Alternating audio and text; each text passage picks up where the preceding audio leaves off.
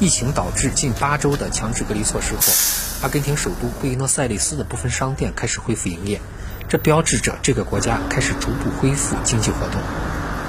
政府规定，身份证件尾数为奇数的市民可以在奇数日期的工作日外出购物；身份证件尾数为偶数的市民可以在偶数日期的工作日外出购物。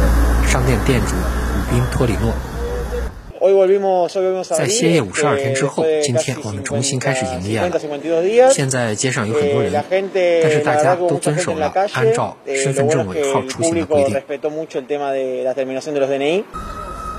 三月二十日以来，阿根廷开始实行全民隔离政策，普通民众除非有特别许可，不得随意离开住所。除了超市和药店以外的其他商店不得营业。期间，政府多次延长了全国强制性隔离政策。新华社记者朱晓光，贝伊诺斯艾利斯报道。